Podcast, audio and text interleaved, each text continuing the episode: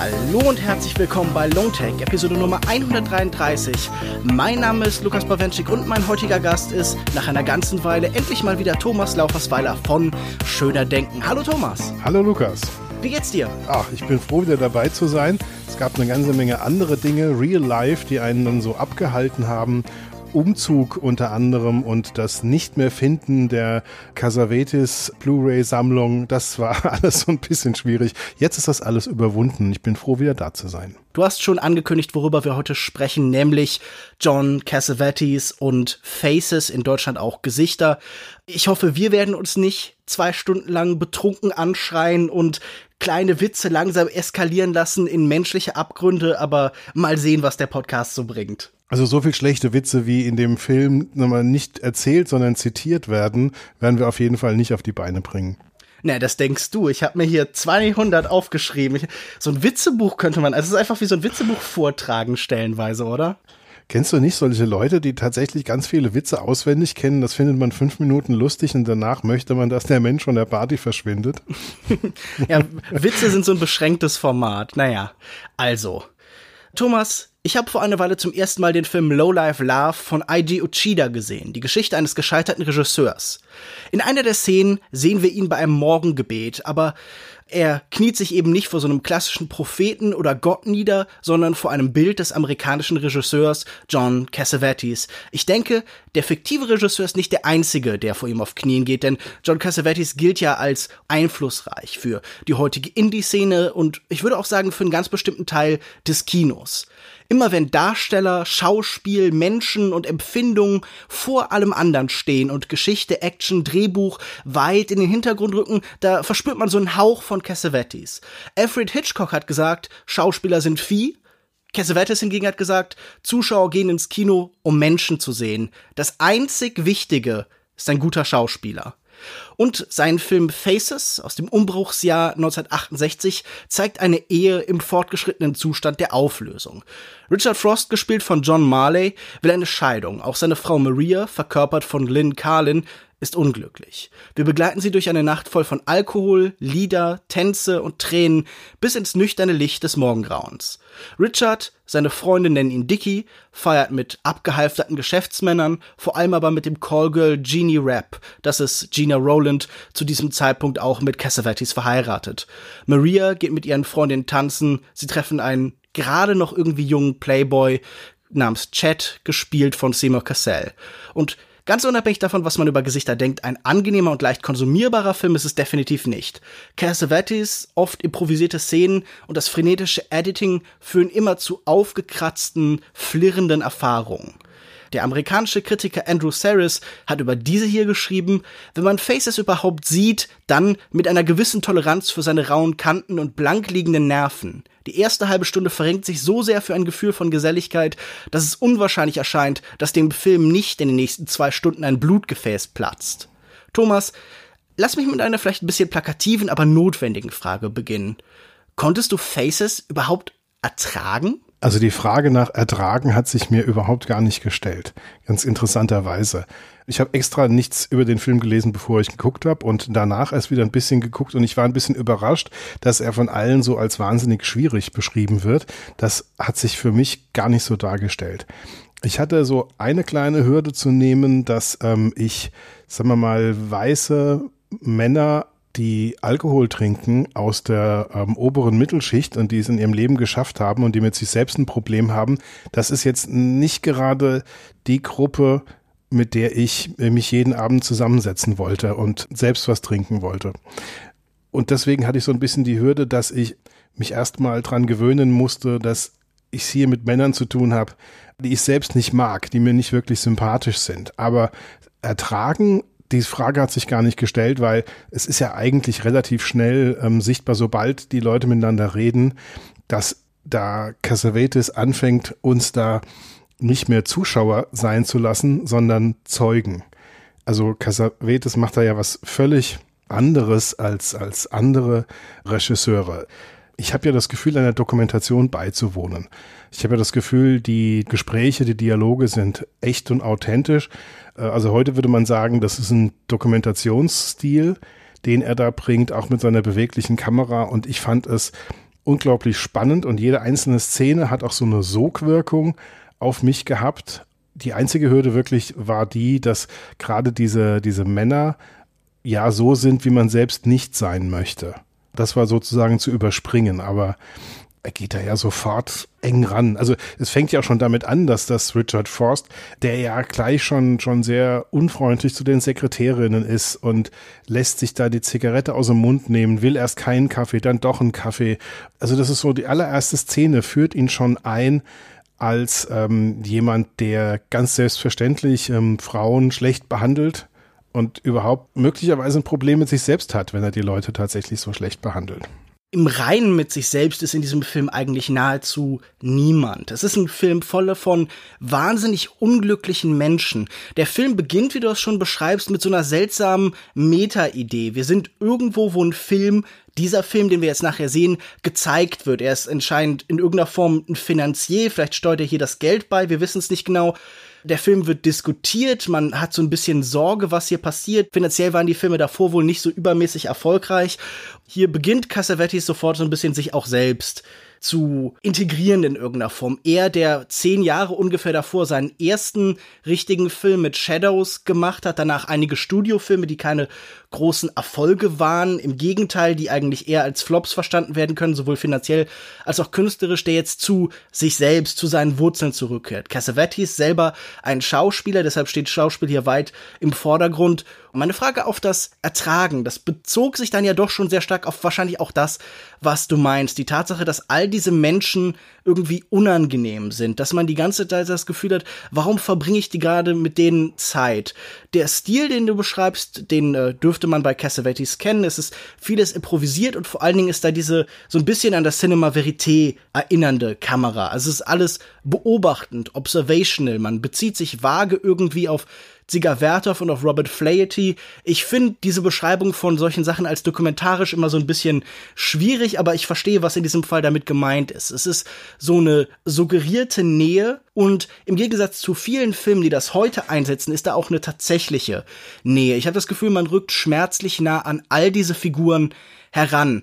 Das erste Mal für mich eine Hürde in irgendeiner Form, wie du das gerade beschreibst, war nicht diese allererste Szene, die ich mehr als so eine Einführung tatsächlich wahrgenommen habe, sondern wenn wir das erste Mal mit diesem Dreiergespann, wir haben immer wieder neue Figurenkonstellationen. Ich fand es ganz interessant, Andrew Saris hat das als einen arithmetischen Film beschrieben, weil er immer neue mathematische Konstruktionen schafft. Erst haben wir Dreierkonstruktionen, dann Zweierkonstruktionen, dann Gruppen und dann fallen wir wieder in so Kleingruppen zurück, dann haben wir wieder das Zweierpaar und dann am Ende das letzte und dann, ja, es, es droht stellenweise auch die die düstere, die schwarze Null an Menschen irgendwie zwischenzeitlich. Aber nun ja, und da ist so eine unglaubliche Schrillheit. Wir haben eben diese drei Trinkkumpanen. Es muss vielleicht sogar noch Nachmittag sein. Das ist immer so ein bisschen schwer zu erkennen, welche Zeit man eigentlich hat mit dieser 16 Millimeter Schwarz-Weiß-Fotografie. Diese ganz körnige, die diesen Stil halt auch total bestimmt, die auch dieses Gefühl von von Nähe und Dokumentarischem geht. Die Wirkung dieses Films in der Zeit muss man auch natürlich in Teilen halt darüber definieren, wo sind wir? Also das Studiosystem ist gerade halt irgendwie so knapp am Ende. Die 60er, die letzten Ausläufer waren halt von so Roadshow-Filmen geprägt, von diesen riesigen bunten Musicals oder halt von so Filmen wie Cleopatra oder sowas, die halt wirklich gar nichts mit dem Leben der Menschen zu tun hatten, die von riesigen Konzernen produziert wurden. Und hier sind wir jetzt dann tatsächlich im Zeitalter der Auteurfilmer. Das New American Cinema beginnt und einer der Vorläufer davon, der halt schon eben seit einem guten Jahrzehnt in diesem Bereich arbeitet, ist John Cassavetes. Und hier in dieser Szene fand ich besonders beeindruckend. Es wird wahnsinnig viel gelacht und ich habe diesen Figuren kein Lachen abgenommen. Nicht eine Sekunde. Ich hatte das Gefühl, man versucht die ganze Zeit zu lachen, um halt irgendwie seine eigene Traurigkeit, um seine eigene Unsicherheit in dieser Situation zu überspielen. Wie hast du denn diese erste Szene, diese erste lange Begegnung wahrgenommen? Du hast recht, das nervöse Lachen ist, habe ich auch tatsächlich immer empfunden, dass das überdecken soll, was die Menschen wirklich denken. Es ist ja auch tatsächlich so, dass sie fast nie sagen, was sie wirklich denken. Und es ist immer massiv ein, ein Show, don't tell, mhm. ähm, was, was er da durchzieht. ich hatte das Gefühl, ich bin wie jemand, der daneben sitzt irgendwie. Also ich, ich finde das ja immer interessant. Heute beim Virtual Reality hat man ja immer diese Frage, welche Figur ist das eigentlich gerade, die sich da in dieser Filmwelt, in dieser animierten oder in dieser halt in 3D-Welt bewegt. Und die Frage stelle ich mir bei so einer Kamera auch immer, weil sie fühlt sich halt mhm. halt immer so ein bisschen an wie das, was wir heute von so Found-Footage-Sachen oder so kennen. Man hat immer das Gefühl, da ist noch ein Mensch mit denen im Raum und das ist bin eben vielleicht ich, aber ich bin aber ich schweige und ich kann nicht eingreifen. Ich beobachte nur und ich sehe nicht mal das, was wirklich wichtig ist. Das finde ich an dieser Kamera so interessant.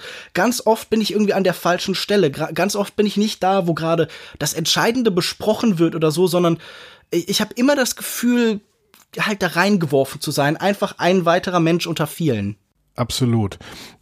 Deine Frage zu, ähm, zu dieser Szene, ich fand das sehr, sehr interessant, weil ich in dieser Szene mich relativ schnell gefragt habe, worum geht es eigentlich in diesem Film? Weil es kann ja nicht um das gehen, um das es vordergründig geht. Also dass, dass hier ähm, zwei Männer, die sich schon lange kennen, in Anwesenheit einer jungen Frau, von der man erst überlegt, ist es möglicherweise ein Callgirl oder äh, eine Frau, die hier versucht, einen ja, erfolgreichen Mann irgendwie für sich äh, äh, zu gewinnen. Das, das wird dann im Laufe des Gesprächs später klar. Mhm. Aber darum kann es eigentlich nicht wirklich gehen. Das ist jetzt nicht so der aufregende Stoff für, für einen Film. Und es ist dann so, dass in der Szene relativ schnell klar wird, dass es eigentlich darum geht, was diese Menschen eigentlich nicht über sich erzählen wollen. Also welche, welche Probleme und Ängste sie eigentlich haben. Ich finde das total spannend, weil wir es ja hier mit einer Schicht zu tun haben, Ende der 60er Jahre, die es in den USA geschafft hat. Das ist eine weiße, obere Mittelschicht, die die Jobs hat, die Häuser hat, ähm, die Frauen arbeiten nicht, müssen auch nicht arbeiten und ähm, es gibt eigentlich kaum einen Grund, kein, kaum ein realer Grund, sich Sorgen zu machen. Und trotzdem hat man das Gefühl, das ist hier alles faul, das ist hier alles, das funktioniert überhaupt nicht. Die sind hochgradig unzufrieden, die tragen Ängste mit sich rum, die haben wirklich einen Sack voll Probleme Cassavetes sagt eigentlich nie, was los ist, aber er lässt uns spüren und dann ganz langsam selbst verstehen, was da eigentlich los ist. Und es gibt eine wunderbare Szene, als dann der Mann, der tatsächlich mit diesem, wie wir später lernen, Callgirl ähm, Genie, gespielt von Gina Rowlands, der Frau von John Cassavetes, dass er, äh, Freddy heißt er, dass er dann irgendwann, als er praktisch die Situation außer Kontrolle äh, zu verlieren scheint, also als es dann darum geht, dass sich diese Dame in diesem Dreiecksverhältnis für den anderen Mann, äh, also für Richard Forst und nicht für, für Freddy eigentlich interessiert, dass er dann ähm, sozusagen zurückschlägt und dann eben diese Frau verletzt in, mit der Frage, was kostest du? Also wo, sie, wo er praktisch diese ähm, mühsam ignorierte Situation, in der sie sich befinden, dass es sich eigentlich um einen Callgirl handelt, dann aufbricht, um sie zu verletzen. Und das hatte ich einen ganz klaren Eindruck, um von der eigenen Verletzlichkeit abzulenken. Und das ist eigentlich eine große Leistung. Und das passiert in allen diesen Szenen eigentlich, dass man einfach zuguckt und versteht, welches nicht angesprochene Problem wie ein Elefant im Raum steht.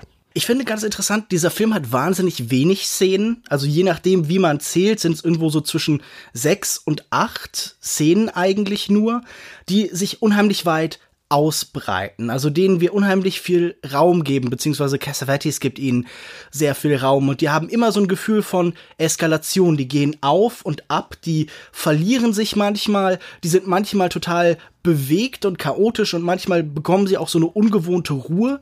Es geht, glaube ich, ganz stark darum, uns diese Zeit empfinden zu lassen, so ein Gefühl für Alltäglichkeit auch zu bekommen für diese Menschen. Und gleichzeitig ist es eben keine Alltäglichkeit. Also es ist irgendwie so ein bisschen merkwürdig in der Schwebe. Manchmal hat man das Gefühl, ja, das ist Teil des großen Ganzen und jetzt sehen wir halt, wie eigentlich auch das Alltägliche so eine ganz merkwürdige Dynamik bekommt. Und in anderen Szenen fühlt es sich eben an, dann, also gerade gegen Ende, wie das Aufbrechen, das Ende von Alltäglichkeit, von einer Standardsituation. Und es ist permanent eben so ein, so ein Gefühl von Eskalation. Es brechen halt irgendwie Panzer, es brechen Fassaden halt weg. Und das wird alles sehr stark halt über Schauspiel erzählt einfach. Und diese Szene, die du beschreibst, fand ich auch sehr spannend, weil man merkt, wenn diese Frage im Raum steht, bricht eine Illusion weg. Für alle irgendwie. Für tatsächlich Genie bricht irgendwie dieses Gefühl weg, ja, okay, es ist nicht explizit und man, man fühlt sich auch, als wenn man in einem normalen menschlichen Umgang, nicht in einem, der rein von Transaktionen, vom Kaufen des anderen bestimmt ist, sondern man genießt wirklich die Anwesenheit des jeweils anderen und das verschwindet das alles. Die Luft wird aus dem Raum gesaugt und man merkt es meiner Meinung nach auch, auch extrem stark, dass sich Richard, dass sich Dicky hier irgendwie verletzt fühlt in dem Moment, weil dann auch sein Gefühl, dass hier eine Eroberung stattfindet, so genommen wird. Dieses Gefühl, ja, vielleicht ist das ein einfacher, ein anderer Mensch, den ich mit meiner Männlichkeit, mit meiner Stärke, mit meiner, mit meinem Humor, Humor ist ja irgendwie ganz oft auch an so eine komische Vorstellung von Männlichkeit irgendwie gebunden. Also es gibt ja dieses, so langweilige, dumme Klischee, so, ja, Frauen sind nicht lustig, weil Männer haben traditionell irgendwie Frauen erobern müssen und das durch Humor zum Beispiel. Und das sieht man alles so in seiner Figur konzentriert. Jemand unheimlich unsicheres und sobald er wirklich diese eine kleine Schicht weg hat, dass es halt irgendwie seine Leistung ist, dem, die ihm diese Frau vielleicht in die Arme treibt, dann wird er auch wütend. Also man merkt auch diesen Zorn, der zwischen Freddy und äh, Richard dann halt eben entsteht sofort. Absolut. Und die, die tragen ja auch alle Masken. Diese ganzen Figuren tragen Masken. Und ähm, was John Cassavetes macht, ist, dass er so nah an diese Gesichter rangeht und so lange auf diese Gesichter draufhält, bis sie nicht mehr als Masken funktionieren können.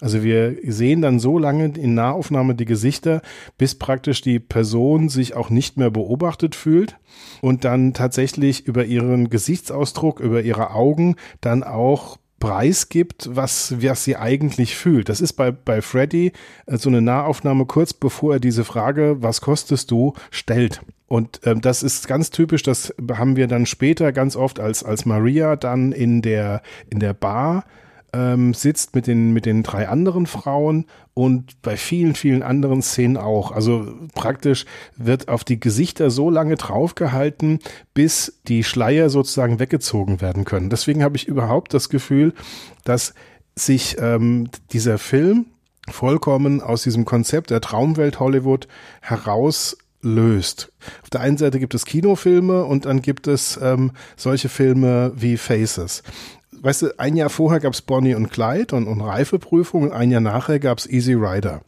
Also das sind ja die praktisch so die drei großen offiziellen Filme, mit denen New Hollywood angefangen hat.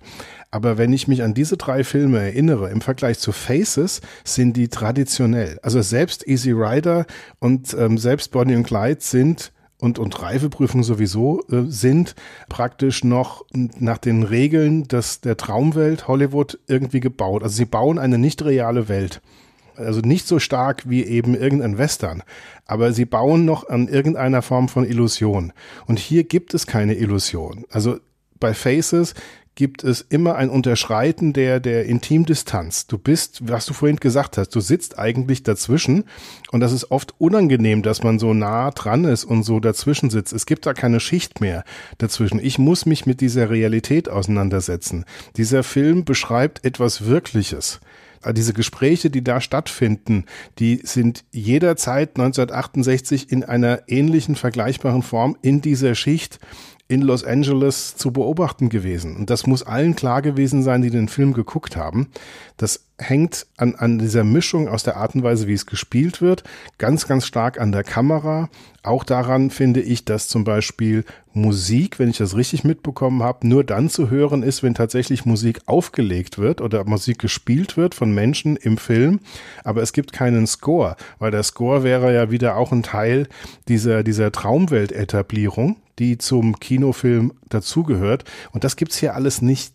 Casavetes nimmt so jede Distanz und jeden Schleier zwischen der Wirklichkeit und uns weg und lässt uns direkt in diese Szenen reinfallen ich weiß nicht, ob mir diese absolute Trennung nicht zu einfach ist. Ich glaube auch in der Abstraktion, im vor allen Dingen Traumweltliche, wie du das gerade beschreibst, von Hollywood, findet man unheimlich oft halt natürlich eine tiefere Wahrheit. Masken und Gesichter müssen ja nicht unbedingt falsch sein. Wenn man sich viele so psychologische, psychoanalytische Theorien anguckt, bei Lacan oder so, dann geht's ja auch darum, dass Masken zum Beispiel oft ein wahres Gesicht sind. Das, was Leute tief im Inneren empfinden, was sie eigentlich sein wollen. Also eine Möglichkeit, sich selbst stärker auszudrücken als das, was einem körperlich gegeben ist. Ich glaube, dass das natürlich ein Film ist über diese Frage, was ist denn Wirklichkeit? Wer können wir sein? Wer wollen wir sein? Es gibt ja auch diesen Dialog, glaube ich, zwischen Jeannie und Richard später, wenn sie zusammenliegen. Da sagt Richard zu ihr, just be yourself. Und sie sagt, but I am myself. What else would I be? Wer könnte ich denn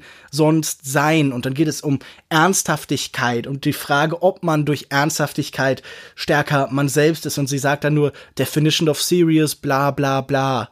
Also, das sind Figuren, die das permanent reflektieren, die auch unsicher sind. Wer sind sie eigentlich? Ihre Identität bricht ja in diesem Moment auch so ein bisschen auseinander, weil sie sind ja irgendwie in Teilen an dieses häusliche Leben vielleicht gebunden an diese Existenz im Zwei, in der Zweisamkeit, in diesen Strukturen, die du beschreibst. Ich würde sagen, was du schon gesagt hast über, naja, dass das hier experimenteller ist und vielleicht weniger ein Kinofilm.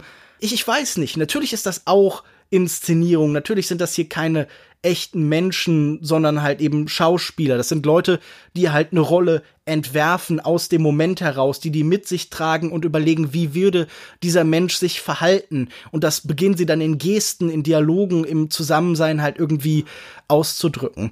Ich finde das ganz interessant. Ich habe auch so ein paar sehr negative Kommentare darüber gelesen, dass man irgendwie, eigentlich würde man immer das Gefühl haben, hier sind gar keine Figuren, sondern es sind halt diese Darsteller und die tasten sich so durchs Dunkel hin zu dem, was sie vielleicht sein könnten. Und man könnte hier eigentlich keine Persönlichkeit erkennen, sondern alle Cassavetes Männer werden halt diese dauerbetrunkenen Prolls, die Assis, die unangenehmen und die Frauen werden eigentlich naiv und gleiten dann ins Hysterische ab. Das ist das, was vielleicht die Kritiker sehen bei jemandem wie Cassavetes. Ich würde sagen, wir sind halt historisch einer interessanten, einem Übergang, wie 68 für vieles ein Übergang ist, weil vieles von dem, was er versucht und was er macht, langsam in andere Filme reinkommt. Also in einem Film, wie zum Beispiel den von Dennis Hopper, du nennst Easy Rider, aber vielleicht auch sowas wie The Last Film oder so, da kommen genau diese Sachen, die hier probiert werden, heraus. Wie kann man die Spontanität des echten Lebens ins Kino retten? Und hier, es fühlt sich an, finde ich, in weiten Teilen wie ein Theaterstück Einfach ja, durch den Ort, Fall. durch den Rahmen, den gegeben wird, durch die kleinen Sets. Aber es fühlt sich gleichzeitig für mich dann auch sehr filmisch an ich finde, diese Dialoge haben nie das, dieses Gefühl von einfach so Enge von Abfilmen, von einem Drehbuch, sondern es ist alles so viel in Bewegung und so vital und lebendig, auch auf eine und, und flirrend auf so eine unangenehme Weise, dass ich doch immer das Gefühl hatte, das ist Kino, das ist Theater, das ist halt einfach irgendwie, es findet ganz gut zusammen. Es fühlt sich an wie Improvisations-Off-Broadway-Theater sozusagen. Mhm. Ich finde aber, das eine enorme Leistung als, als Regisseur, ein Drehbuch zu schreiben und einen Stil zu wählen, der sich anfühlt wie die Abwesenheit von jedem Stil.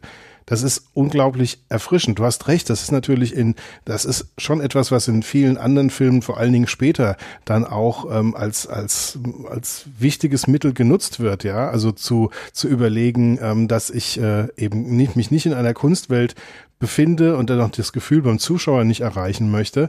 Dass dieser Film so ist, ist ja auch keine negative Aussage über andere Filme.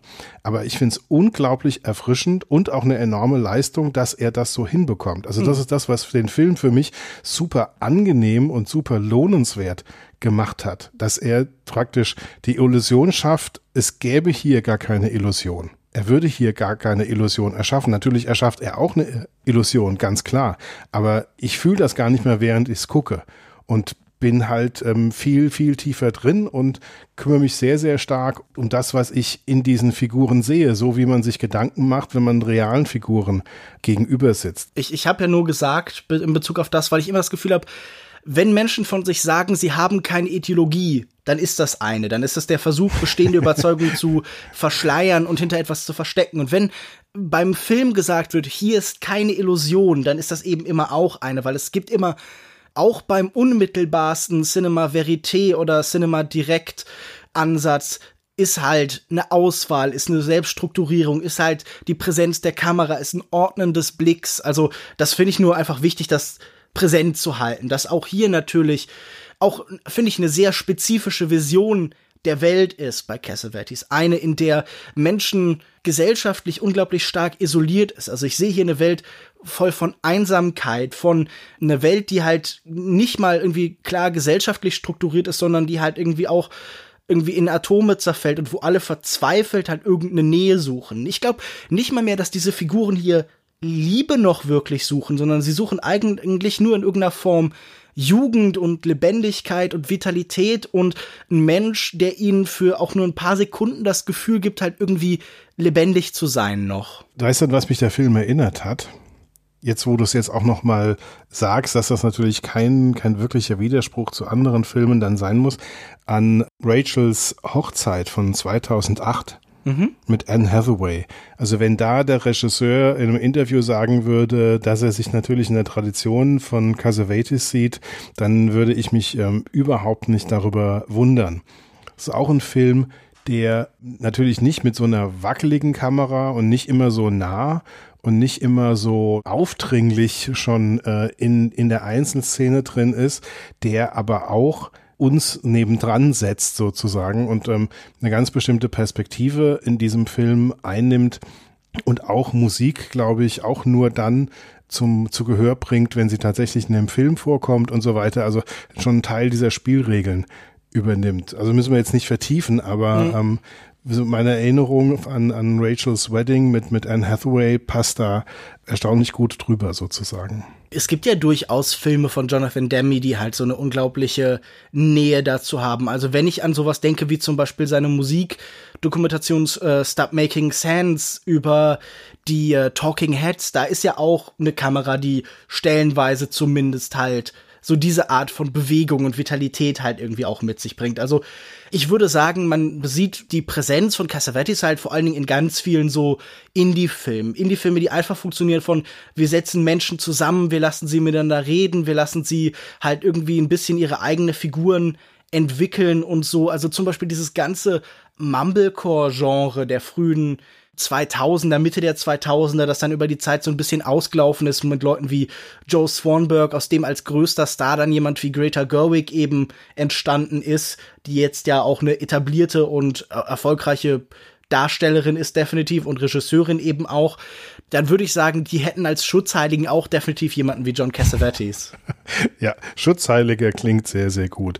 Naja, wie, wie am Anfang halt dieser japanische Regisseur, der zu ihm betet. Genau. Ich fand auch interessant ähm, diese Frauen- und, und Männerbilder, die wir hier beobachten können sich anzuschauen und drüber nachzudenken. Das wird in dieser Vierergruppe auch nochmal interessant, also vier plus eins praktisch. Mhm. Die Vierergruppe mit den beiden Geschäftsmännern aus dem Metallgewerbe äh, und Jeannie und ich glaube Sarah oder wie auch immer die andere heißt sind eben da äh, zu viert und es ist schon eine sehr unangenehme Situation, die irgendwie sexuell aufgeladen ist auf verschiedenen Ebenen.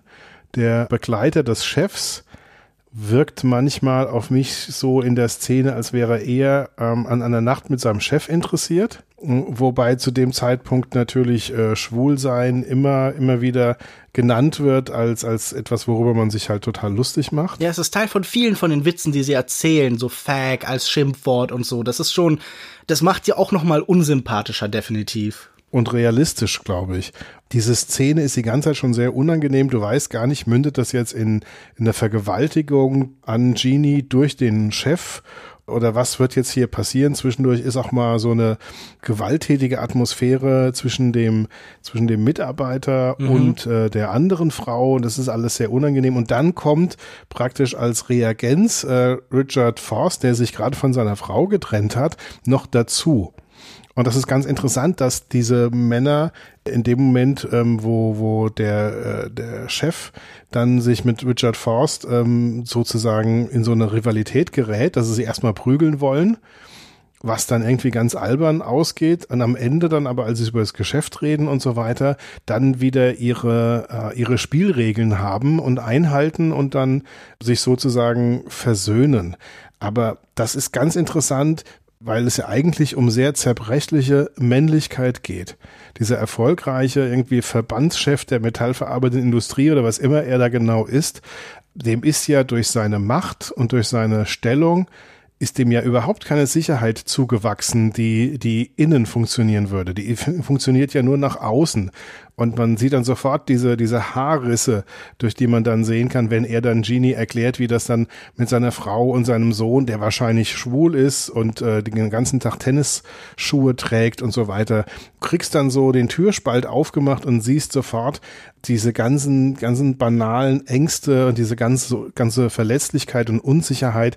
Und man hat so wieder vorgeführt bekommen, dass unsere, unsere Männlichkeitsbilder eigentlich immer nur so Schutzbehauptungen sind, um eben diese Rolle, die gesellschaftlich vorgegeben ist, zu erfüllen. Und das habe ich selten in einem Film so, so stark und so konsequent gesehen wie hier. Ja, ich finde dieses Stichwort Rollen ist natürlich ohnehin wahnsinnig wichtig für diesen Film, weil jeder, an jeder Figur merkt man, dass jede Form von Identität, ob das jetzt Geschlecht ist, ob das jetzt eine bestimmte Funktion in der Gesellschaft ist, halt auch immer permanent performt werden möchte. Die möchte nach außen getragen werden, die möchte den anderen dargestellt und gezeigt werden und jeder Versuch uneigentlich zu sein, also irgendwie halt eine Ironie zu finden, eine Ebene, die außerhalb von dieser engen Rolle, die man sich selbst zugeschrieben hat, steht, die gerät schwierig. Ich finde, das sieht man auch total an dieser ersten und für mich eigentlich ganz interessanten Begegnung, die wir im Film eben zwischen den Ehenleuten, zwischen Richard und Maria Forst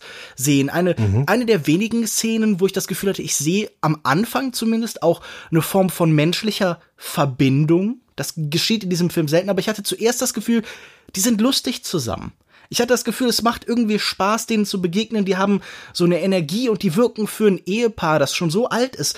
Die spaßen miteinander und irgendwie, die können über bestimmte Sachen so so halb reden, aber man merkt, es ist immer eine Distanz, zum Beispiel zu ihrem eigenen Sexualleben, zu dem, wie sie sich einander begegnen, zu dem, was sie tun wollen. Wir sehen, da ist eine Langweile bei Maria in diesem Leben. Sie will ins Kino gehen, sich den Bergmann-Film angucken. Bergmann natürlich auch jemand, der halt genau solche Situationen, solche Leben geschildert hat. Also wir denken an, an Szenen einer Ehe zum Beispiel. Szenen einer Ehe sehen wir ja gerade in dem Moment.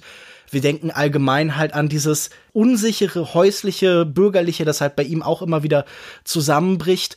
Und am Anfang dachte ich, es ist irgendwie lustig und sie lachen und dann irgendwann merkt man so, diese Witze, die sie übereinander machen, die haben einen wahren Kern. Wenn man den anderen irgendwie indirekt aus Spaß beschimpft und gemein zu dem ist, dann will das eigentlich was Echtes ausdrücken. Und auf einmal eskalieren wir in der Stufe. Auf einmal erkennen wir in den Witzen eine Wahrheit und dann erkennen sie in den Witzen eine Wahrheit.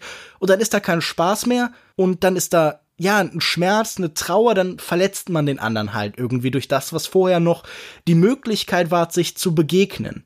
Und ich finde ganz interessant, wie dieser Film mit diesem, mit dem ironischen Zugang zu sich selbst ganz interessant umgeht. Weil es geht immer um diese Idee, man braucht das irgendwie niemand ist perfekt, man keine Beziehung, kein Mensch. Man muss immer auch eine Möglichkeit haben, über sich selbst und über den anderen halt zu lachen. Man darf, also das ist auch vielleicht diese Frage von Ernsthaftigkeit, die Richard dann später im Umgang mit Jeannie meint. So, er wünscht sich die Ernsthaftigkeit und er wünscht sich die in diesem Moment vielleicht auch von seiner Frau, aber er wünscht sie sich eigentlich auch nicht. Alle diese Menschen wünschen sich immer, Menschen wären sie selbst und sie wären jemand anders. Also man ist mhm. nie ganz bei sich irgendwie. Und das finde ich irgendwie toll, wie das in, diese, in dieser Szene eskaliert von dem Gefühl, man sieht, was diese Ehe funktionieren lässt und dann daraus entwickelt sich das, was diese Ehe eben zerbrechen lässt. Ja, ich habe mir dann wirklich überlegt, warum will er eigentlich äh, Maria verlassen? Mhm. Am Ende hat man den Eindruck, ähm, er kommt ja zurück, äh, als ob er das wieder äh, zurückgenommen hätte. Aber was ist jetzt eigentlich der Grund? Ich glaube, der Grund ist, dass, dass er spürt, dass sie ja eigentlich eine Maske beziehungsweise so eine, so eine, so eine Fassade aufrechterhält, aber da keine echten Gefühle hat oder nicht mehr hat. Offensichtlich fühlt er sich in verschiedenerlei Hinsicht auch sexuell zurückgewiesen. Ja, man wird, man, man lacht miteinander und so weiter, aber er hat nicht das Gefühl, dass, dass er da willkommen ist, sozusagen in Wirklichkeit. Und dass dieses Gefühl, dieses ständige Zurückgewiesen sein, das führt ihn ja dazu, dass er dann die Scheidung will, weil er das glaubt, nicht mehr ertragen zu können. Will ihn aber hier überhaupt nicht als, als Opfer sehen, weil er natürlich auch, ähm, ja, auch ein zum Teil sehr, sehr unmögliches Verhalten ihr gegenüber an den Tag legt. Ich finde das auch, dann, dann geht er ja zu Jeannie, um dann von ihr dann ähm, eben die Nacht zu verbringen und ist eigentlich auch jemand, der wieder, der wieder fordert und der sich nicht wirklich für den, wie heißt es an einer Stelle, den Woman's Point of View interessiert, den Maria irgendwann mal ähm, in der Diskussion aufbringt. Und das ist für ihn etwas, worüber man eigentlich lacht. Es gibt dann immer wieder solche, solche Sätze. Es gibt auch so Sätze in der Vierergruppe später, dass äh, Frauen alle Huren sind und so. Also, ähm, wo man immer merkt, dass es hier ähm, so ein Grund Verhältnis zwischen, zwischen Männern und Frauen gibt, dass, dass Männer eigentlich die ganze Zeit daran scheitern, Frauen äh, zu respektieren und auf der gleichen Ebene zu sehen. Frauen sind eigentlich dazu da, in diese Welt reinzupassen, die die Männer sich wünschen und überhaupt Wunscherfüller sozusagen zu sein. Wenn der Mann jetzt in der Midlife-Crisis ist, dann braucht er eben wieder eine andere Frau. Richard sagt ja irgendwann, dass er sein Leben ändern will, wo man das Gefühl hat, ja, du steckst in einer Midlife-Crisis. Interessant auch, dass sie dann beide ja äh, eine Nacht mit einem anderen Partner verbringen. Er ihr dann aber ähm, dann einen riesen Vortrag über Ehebruch und so weiter hält, ganz klar. Und das ist dann, ähm, während er ja das, das mindestens das Gleiche getan hat, beziehungsweise er ja der der Verursacher eigentlich dieser ganzen Situation ist. Ich finde, es ist eine sehr komplexe Welt, ein sehr komplexer Blick auf diese Beziehungen und diese Verhältnisse, die da dargestellt wird. Ich habe das Gefühl, hier hat jeder immer was von Täter und Opfer in sich und es gibt dann halt Skalen, auf denen sich das verschiebt. Und ich finde die ganze Zeit diese Frage interessant, was ist das Grundlegende? Also natürlich ist das eine Gesellschaft, die nicht funktioniert. Das ist irgendwie ein Leben, das denen keine Erfüllung gibt. Man, man hat das Gefühl, das ist halt auch wieder so ein Zustand von transzendentaler Obdachlosigkeit, von irgendwie was Größerem. Was kann das, dieses Leben, diese Existenz diesen Menschen bieten an, an irgendwas, das größer ist als sie selbst, der eigentlich nichts, nur tatsächlich halt die Zweierbeziehung, die Nähe zum anderen. Also das ist vieles, was dann andere Regisseure und Autoren und so in den nächsten 50 Jahren oft erzählt werden. Nämlich die Frage, so, so eine liberale Gesellschaft, was bietet die den Menschen? Man, man wird sich da wahrscheinlich sagen, so hier in diesem Zeitpunkt 68, das ist kurz, äh, dieser Film entstanden dann kurz bevor halt alles umbricht und dann vielleicht irgendwie dieses Versprechen da ist, hey, es gibt eine Möglichkeit, eine bessere Welt zu schaffen. Hier zu diesem Zeitpunkt gibt's auch vielleicht noch den Kommunismus oder sowas, der auch einen, einen Himmel irgendwie auf Erden verspricht und so. Äh, dieser Film nimmt auch so ein bisschen vieles vorweg, was erst so nach 89, äh, nach dem Ende der Geschichte kommt. Ein Zustand, in dem man wirklich das Gefühl hat, es kommt nie was Neues und man kann einfach nur das nehmen, was einem jetzt gerade so ein Kapitalismus eben anbietet. Ich finde, es schwingt alles so ein bisschen damit rein. Wir haben hier diese Business-Leute, die zusammensitzen. Wir beginnen eben bei Leuten, die diskutieren über die Verwertbarkeit des Ganzen. Und es geht, glaube ich, auch darum, einen Zustand zu zeigen, in dem Leute halt irgendwie Suche, auf der Suche sind verzweifelt nach irgendwas, aber nicht so wirklich beschreiben können, was halt. Also äh, mir, mir wirken alle diese Leute immer auch so ein bisschen wie, als hätte man ihnen Fäden abgeschnitten. Also sowieso Marionetten, die so ein bisschen so durch diese Welt tanzen und auch sich von Emotionen, von Impulsen leiten lassen, weil es halt keine keine größere Idee gibt, die ihnen irgendwie Ordnung und Struktur gibt. Ich meine, hier glaubt ja niemand an, an irgendwas wirklich. Natürlich bricht ab und zu so Ideologie durch. Also gerade Richard ist ja jemand, der schimpft auf in einer Szene sogar ganz explizit irgendwie die, die Gutmenschen quasi, das, was halt irgendwie die Begrifflichkeit ist. Er schimpft auf Gewerkschaftler, er schimpft auf, ich weiß jetzt nicht die genaue Formulierung, aber diese, diesen holier than thou, diese Grundattitüde von Menschen, die glauben, es könnte besser werden. Das ist hier eine Resignation auch irgendwo bei ihm. Und ja, wie schon beschrieben, die letzte Suche ist halt, finde ich, in die Arme von jemandem wie Genie oder Maria oder irgendwem oder Chat halt. Das ist richtig. Ich habe auch das Gefühl, dem, dem, also es ist, finde ich, auch hochaktuell, auf was er da alles schimpft. Das äh, fand ich sehr spannend. Was ich auch ähm, interessant fand, der Film spielt 1968, also 68 ähm, gedreht und man hat das Gefühl, besonders den Männern ist absolut klar, dass ihre Zeit vorbei ist. Beziehungsweise, dass sie zumindest das fühlen, dass ihre Zeit vorbei ist und sie keine Ahnung haben, was danach kommen wird. Unsicherheit, ja. Alles ist irgendwie, in Bewegung, im Wandel, die Beziehungen brechen auseinander zusammen. Es ist auch so, 68 kommt die freie Liebe vor allen, aber man merkt auch den Leuten so, was bedeutet das denn jetzt? Das heißt jetzt auch, wir sind auf so eine merkwürdige Weise angewiesen, halt uns gegeneinander zu stellen und kämpfen um Menschen und so. Das ist alles auch Unsicherheit, die halt da irgendwie die Menschen erfasst. Ja, und dann wird praktisch im Film noch eine Schraube weitergedreht. Es gibt wieder eine neue arithmetische Gruppe. Das ist nämlich die mit den vier Frauen, die aus dem Club diesen äh, attraktiven jungen blonden Mann mitnehmen. Mhm. Der heißt Chatty. Der erklärt auch relativ deutlich, dass er ein Callboy ist in Anwesenheit dieser vier Frauen. Und dann ist das praktisch wie so eine Versuchsanordnung, wie diese vier unterschiedlichen Frauen auf ihn reagieren. Die älteste wirft sich ihm ständig an den Hals, mhm. die so verzweifelt auf der Suche nach, nach Nähe ist. Also man hat ja unglaublich Mitleid mit ihr die ganze Zeit. Und er, glaube ich, auch so ein bisschen.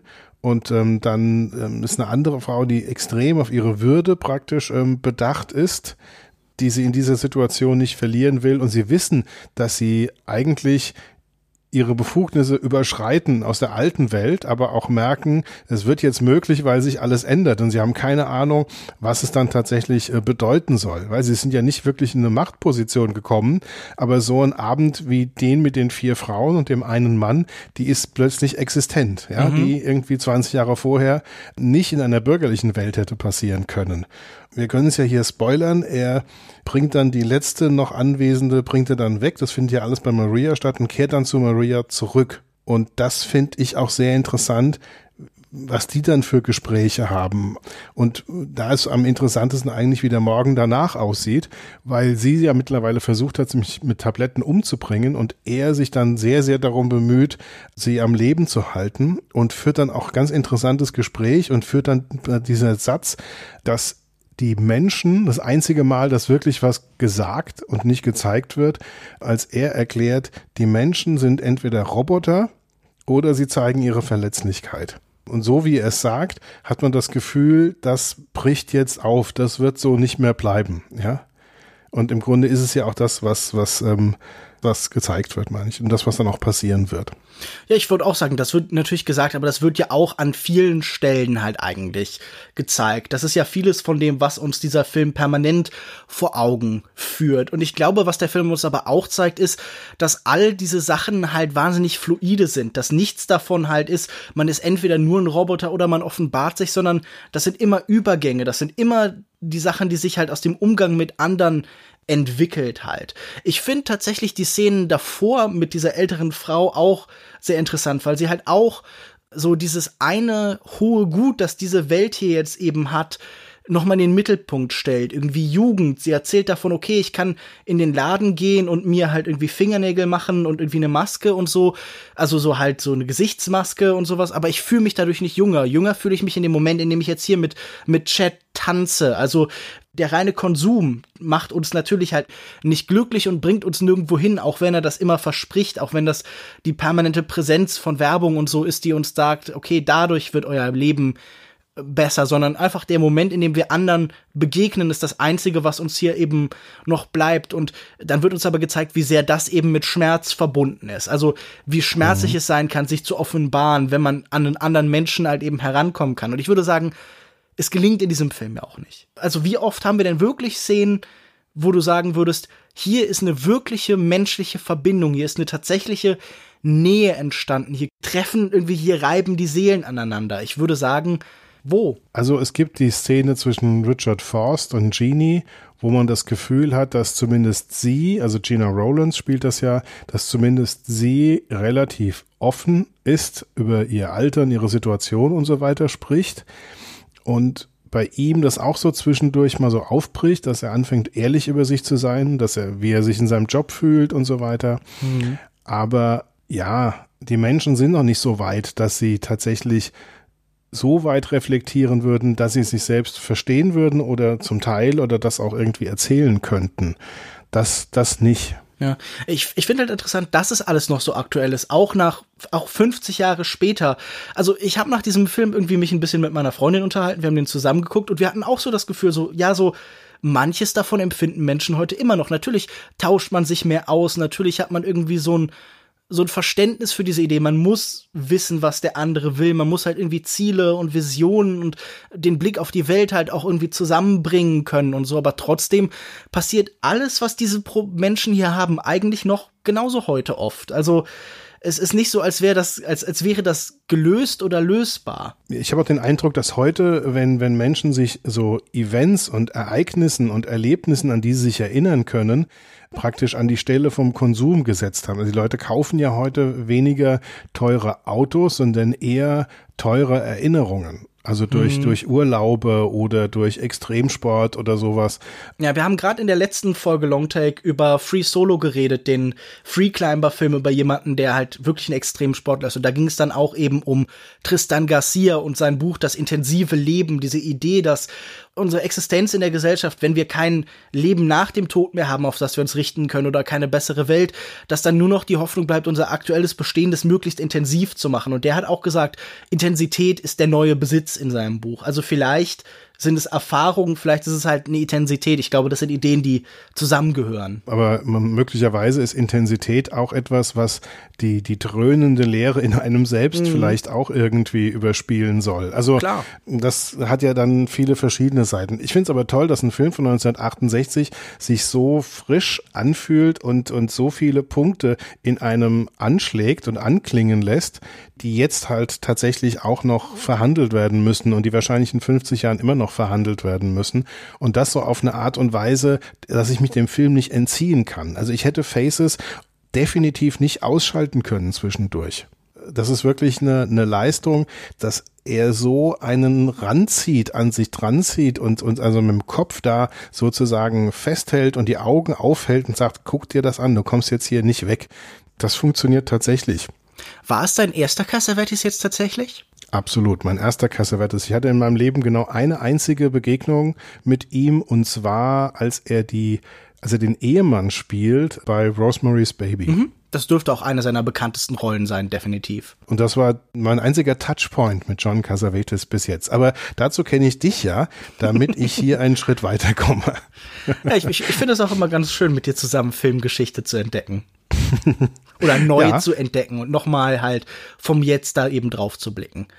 Ich habe mich schon gleich angewöhnt, dass wenn wir uns so einen Film aussuchen, dass ich mir dann gleich so eine Box hole, dass wenn es sich lohnt, dass ich dann nochmal vier andere Filme habe, die ich dann mir reinziehen kann. Und äh, ich glaube, der nächste, den ich mir jetzt angucke, ist Shadows, den er ja einige Jahre vorher gemacht hat und der nochmal eine Ecke härter und äh, rauer und ruppiger sozusagen sein soll. Also ich finde Shadows, den ich sehr mag, sehr viel sanfter und irgendwie ist einfach ein Film, der mit seiner Energie sowas Positiveres auslöst in mir. Also ich hatte da das Gefühl, ich bin wirklich in Teilen auch in diesem Leben drin, in diesem wilden, jazzigen New York und ich erfreue mich daran und ich fühle mich vitalisiert und das hier ist ja, also wirklich das, das bleiche Licht der Nacht am Morgen danach, wenn irgendwie die Tränensäcke Tonnen wiegen und man mit einem schrecklichen, schrecklichen, hämmernden Kopf aufwacht. Das ist dieses Gefühl, dass dieser hier bei mir so ein bisschen auslöst. Ich finde ihn deshalb nicht, ja. nicht rein unangenehm. Ich finde, das ist keine Bestrafung für den Zuschauer, aber ich finde, der hier ist sehr viel schmerzlicher, als es die meisten Filme von Cassavetes sind. Auch sowas wie A Woman Under the Influence, sein wahrscheinlich angesehenster oder spätere Sachen wie Killing of a Chinese Bookie zum Beispiel. Aber ich meine, du kannst dich auf sehr viel freuen. Ich glaube, mit Cassavetes wirst du, wenn dir dieser Film gefallen hat, eine Menge Freude haben. Als Einstieg würde ich, glaube ich, den meisten Leuten Shadows empfehlen. Ein mhm. kurzer Film vergleichsweise, ein sehr energetischer, ein lebendiger und einer, der zeigt, wie Cassavetes arbeitet. Ich fürchte, es gibt auch bei mir jetzt so einen gewissen ähm, Cassavetes-Effekt, nämlich der, dass wenn ich jetzt den nächsten normalen Film gucke, dass ich dann denke, ach guck mal, der, der hält jetzt so schön alle Spielregeln ein. Also dass, dass die Kamera ist dann, die, die ist dann auf einer Schiene oder die hat dann so einen bestimmten Abstand und so weiter, wie auch immer. Hier ist ja die Illusion, es gäbe keine Regeln die Regeln, die Ideologie, dass er keine Ideologie hat, also die Regeln, dass er keine Regeln hat, ist ja in Wirklichkeit, ähm, weiß er ja ganz genau, was er tut, wann er sehr nah rangeht und wann er jemand durchs Bild laufen lässt und so weiter, wann er in die Unschärfe auch mal geht und jemand dann tatsächlich in der Nahaufnahme dann die Unschärfe aushalten lässt.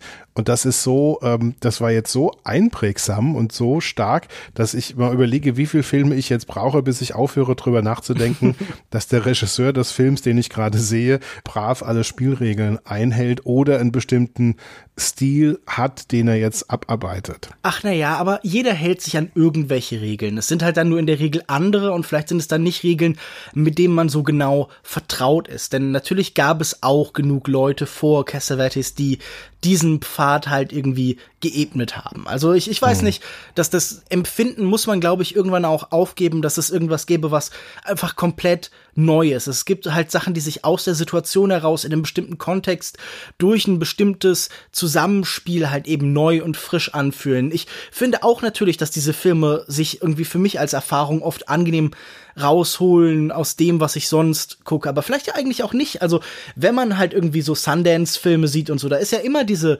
Wackelkamera und so. Sie ist vielleicht nicht ganz so lebendig, sie ist nicht, glaube ich, ganz so furchtbar schnell bewegt, aber äh, Cassavetes hat Spielregeln, die, glaube ich, immer präsent sind. Deshalb fühlt sich der vielleicht nicht für mich so im gleichen Maße wie du oder wie bei dir halt wie etwas an, das ich sonst so gar nicht habe. Es ist für jemand, der, der wie ich über Jahrzehnte aus dem Mainstream-Kino kam und sich langsam was anderes vortastet, wirkt der Cassavetes natürlich nochmal wagemutiger. Absolut, definitiv. Dann würde ich sagen, wir können ja auch mal langsam zum Fazit kommen, beziehungsweise ich glaube, viele von dem, was wir gerade gesagt haben, ist ja auch schon etwas, das ins Fazit hineinspielt. Ich glaube, das ist ein definitiv immer noch sehenswerter und auch dauerhaft sehenswerter Film, der vielleicht nicht unbedingt nur Freude bereitet, aber der irgendwie eine ganz faszinierende Energie hat, der ganz viel interessante kleine Beobachtungen und Wahrheiten findet, der wirklich irgendwie in dieser Unsicherheit, die er in sich hat, die er auch eben auslöst und auslösen will, der einen ganz stark einnimmt. Ich weiß, dass ich danach eben dann auf dem Sofa sehe, saß, als ich ihn jetzt dann nochmal gesehen habe gestern und mir dachte so, oh, man, man möchte sich auch irgendwie von dem lösen, man möchte auch irgendwie von dem wegkommen, aber der begleitet einen dahin definitiv. Und natürlich sagen wir jetzt hier keine großes neues Geheimnis, wenn wir sagen, schaut die Filme von John Cassavetes, aber man kann es ja bei manchen Klassikern einfach nur immer wieder neu betonen, denn auch was vielleicht kanonisiert und zum Klassiker erklärt worden ist, werden viele einfach nicht anschauen. Entweder aus dem Gefühl heraus, ich weiß, was es ist, ich brauche es eigentlich nicht mehr, es ist in so vielen Textbüchern, es ist in so vielen Lehrbüchern, es ist in so vielen Video-Essays schon aufgetaucht, dann brauche ich es nicht mehr. Aber auf der anderen Seite, ja, für, für manche ist es dann irgendwie gefühlt zu alt oder nicht zugänglich. Dieser Film ist gut zugänglich, dieser Film ist sehenswert, dieser Film ist aktuell und lebendig und schaut ihn unbedingt. Auf jeden Fall. Er macht es einem vielleicht nicht an jeder Stelle sehr, sehr leicht. Er will ja nie angenehm sein. Ich glaube, Cassavetes hat irgendwann gesagt, ähm, er ist ja nicht in der Unterhaltungsbranche. Und das ist eigentlich ein schöner Satz für jemand, der dann doch in Hollywood Filme gemacht hat. Aber es ist tatsächlich so, dass es mit einem selbst was anstellt, dass es wirklich zwei sehr, sehr lohnende Stunden sind, die einen dann auch länger über sich selbst und über andere Menschen nachdenken lassen und viel mehr Gutes kann man über einen Film ja nicht sagen, wenn er das in einem auslöst dann würde ich sagen, wenn ihr das genauso seht wie wir oder ganz anders, in jedem Fall kann man uns das wissen lassen. Man kann uns zum Beispiel auf iTunes beziehungsweise Apple Music eine Kritik hinterlassen, indem man uns sagt, wie gut man das, was hier passiert, findet. Man darf uns gerne fünf Sterne geben. Ich persönlich lese das auch immer hier vor, weil ich das schön finde, diese Stimmen auch in den Podcast hineinkommen zu lassen. Man kann es auf Soundcloud finden, soundcloud.com slash longtakepodcast, auf Twitter unter longtake.de und äh, auf facebook.com slash longtakepodcast. Lasst uns wissen, wie ihr das fandet, gebt uns Feedback. Thomas, erstmal vielen Dank, dass du dir wieder mal die Zeit genommen hast. Sehr gerne. Wo findet man dich bzw. euch denn im Internet? Also unsere erste Anlaufadresse ist natürlich schöner-denken.de, wo man eben die wenigen Texte ähm, und die kurzen Texte, aber vor allen Dingen auch die Podcasts findet. Wir haben ja in der Regel ähm, so aktuelle Filme, die wir dann direkt nach dem Film besprechen, so 12, 13 Minuten meistens. Wir sind auf Twitter relativ ähm, aktiv unter Schöner Denken, haben natürlich auch einen Letterboxd-Account und stellen mittlerweile auch das ein oder andere Highlight auf Soundcloud für diejenigen, die dort unterwegs sind. Mich findet ihr auf Twitter unter @kinomensch, auf äh, Facebook com slash Kinomensch und regelmäßig zum Beispiel beim Filmdienst, bei Filmstarts oder bei kino-zeit.de. Da findet man Texte von mir. Und dann bleibt mir jetzt nur noch zu sagen, tschüss und bis zum nächsten Mal. Tschüss.